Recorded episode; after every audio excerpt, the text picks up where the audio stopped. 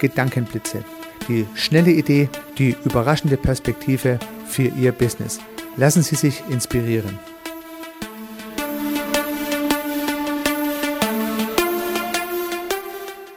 Herzlich willkommen zum Podcast Service Architekt. Mein Name ist Heiko Rössel. Herzlich willkommen zum Podcast Nummer 23. Heute im Format Gedankenblitze. Gedankenblitze wird es in Zukunft immer wieder einmal geben in meinem Podcast Service Architekt. Und Gedankenblitze sind kurze Ideen und Tipps, spannende Perspektiven für die Inspiration Ihres Business. Gedankenblitze sind immer nur eine Idee und ein Gedanke.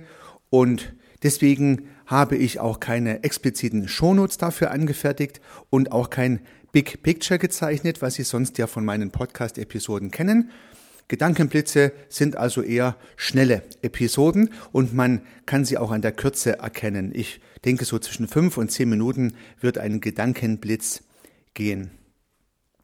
Für den Gedankenblitz habe ich mir eine besondere Shownote überlegt. Es wird also auch wieder eine Website geben in dieser äh, Episode www.servicearchitekt.com slash 23. Und auf dieser Website habe ich ein Foto hinterlegt, was aus meiner Perspektive sehr gut zu diesem Gedankenblitz passt. Also das inspirierende Foto zu den Gedankenblitzen finden Sie jeweils auf der korrespondierenden Website, korrespondierend mit der Podcast-Nummer, in dem Fall Nummer 23. Ja, beginnen wir nun mit dem ersten Gedankenblitz und dieser Gedankenblitz beginnt mit einer Überraschung, mit einer positiven Überraschung. Wir haben ein Strategie-Meeting im Kalender eingeplant, ein halber Tag war vorgesehen, Raum war reserviert und als ich den Besprechungsraum betrete, sehe ich Süßigkeiten auf dem Tisch und ein Flipchart mit einigen Fragen beschrieben. Meine Kolleginnen haben das alles wunderbar vorbereitet und die Fragen waren gar nicht auf der Agenda und ja, die Süßigkeiten waren auch untypisch und es war ein vorbereitetes Intro für unser Meeting. Also die Fragen waren so eher privat und geschäftliche Fragen aus der Vergangenheit, wo jeder von uns eine kleine Geschichte erzählen musste und wenn es dann geklappt hat, konnte er sich dann eine Süßigkeit nehmen. Das war so dieses Eröffnungsspiel, dieses Warm-up, könnte man sagen, für unser Meeting. Und so haben wir so 20, 30 Minuten lang uns ja, gegenseitig unsere Geschichten erzählt und haben uns äh, gefreut über das, was erzählt wurde und waren erstaunt über das, was erzählt wurde, was die anderen so berichtet haben. Und das war sehr spannend auf der ganz persönlichen Ebene und war ein wunderbares Intro, ein wunderbares Aufwärmen für unsere spätere Agenda. Und die spätere Agenda war natürlich wie immer mit Überschriften versehen und äh, mit einem Ziel formuliert, was wir erreichen wollten. Und wir haben dieses Ziel natürlich auch erreicht. Und ich glaube allerdings im Nachhinein, wir hätten sowieso ein gutes Ziel erreicht, haben aber durch dieses Warm-up, durch dieses noch besser Kennenlernen, durch dieses Warmwerden in dieser Meetingsituation ein noch besseres Ergebnis erreicht. Und diese halbe Stunde am Anfang war unterm Strich sehr gut investiert. Das heißt, sie hat sich am Ende profitabel ausgezahlt. Das Meeting war also produktiver gewesen. Meine Kolleginnen haben eine tolle Sache vorbereitet und sich dabei der Ideen der Kommunikationspsychologie bedient. Ein bedeutender Vertreter ist Paul Watzlawick und Paul Watzlawick hat fünf Axiome aufgestellt, die sich mit Kommunikation beschäftigen. Vielleicht hat äh, die ein oder andere, der ein oder andere schon mal das berühmteste Axiom gehört, man kann nicht nicht kommunizieren. Ja, das kommt aus dieser Reihe. Und es gibt weitere. Und das vierte Axiom ist, ich zitiere mal etwas frei, äh, Kommunikation besteht immer aus digitalen und analogen Bestandteilen. Und nun ist digital und analog vielleicht etwas erklärungsbedürftig in diesem Kontext, weil, weil Paul Watzlawick meint mit analog jetzt hier die Beziehungsebene und mit digital meint er die Sachebene. Man könnte auch sagen Kopf und Bauch, etwas frei übersetzt. Jede Kommunikation besteht demnach aus einem Beziehungsaspekt, aus dem Bauchgefühl heraus und jede Kommunikation besteht aus der Sachinformation im Kopf. Und wenn man sich Kommunikationspartner vorstellt, kann man sich tatsächlich die Pfeile vorstellen, die zwischen den beiden Köpfen man sich hinzeichnen könnte, die Sachinformation und dem Pfeil zwischen den beiden Bäuchen, das heißt die Gefühls-, die Beziehungsinformation, die Bauchinformation, die permanent fließen. So, nun ist dieses Warm-up für das Meeting natürlich auf den Pfeil zwischen den Bäuchen gerichtet. Es geht also darum, in einem sozial angenehmen Umfeld eine Meetingsituation herzustellen, die dann später auch auf der inhaltlichen Ebene, auf der nach Watzlawick digitalen Ebene die Sachinformationen gut austauschen lässt. Und wenn beide Aspekte Berücksichtigung finden, klappt die Kommunikation besser.